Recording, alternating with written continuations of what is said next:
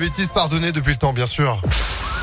Impact FM, le pronostic épique.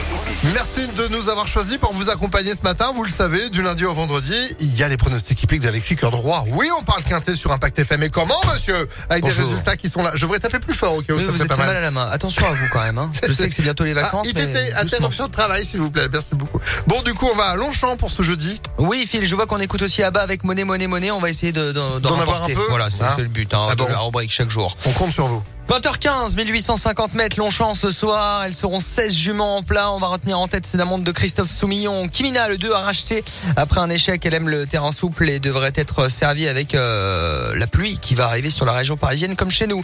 Opposons-lui le petit foie Rovienne avec Michael Barzalona, le 15, la casaque du Haras de la Gousserie. Viendra ensuite le 8, Nottingham avec un bon numéro dans les boîtes de départ et la montre d'Anthony Crastus. Enfin, ne parier le 4 qui monte de catégorie et le 13, la Haute-Île avec Marie Velon en grande forme en ce moment, la jockey lyonnaise. 2, 15, 8, 4, 13 et 10. En cheval de complément, la casaque verte et mère à ne pas rayer à l'issue d'un bon parcours avec le jockey maison Maxime Guyon en selle.